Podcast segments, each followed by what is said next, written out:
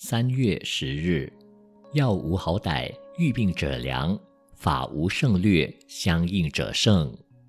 春秋时代，与伯乐同为相马名家的九方高，有一次受秦穆公之托，帮忙寻找西市名居。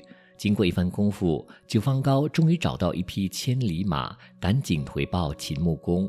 秦穆公问：“您找到的名居是什么颜色？是母马还是公马？”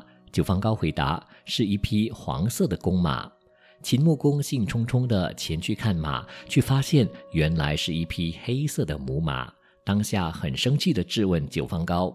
九方高不慌不忙地说：“我是没有搞清楚它是黄色、是黑色、是母马还是公马。不过我很清楚，它是一匹好马。”秦穆公半信半疑地派人试骑了一番，结果发现这匹马。奔腾如飞，疾如流星，果然是一匹难得的千里马。伯乐知道后，不禁赞叹说：“九方高不愧是一位相马名师，在他眼中只有两马劣马之别，根本懒得理会马的性别与颜色。”这段事情说明，每一个人只要有一技之长，就非常难得了，不必要求他既合乎这个条件，又要合乎那个要求。所谓样样皆通，样样稀松，又有什么用呢？文思修，每一个人只要有一技之长，就非常难得了，不要样样皆通，样样稀松。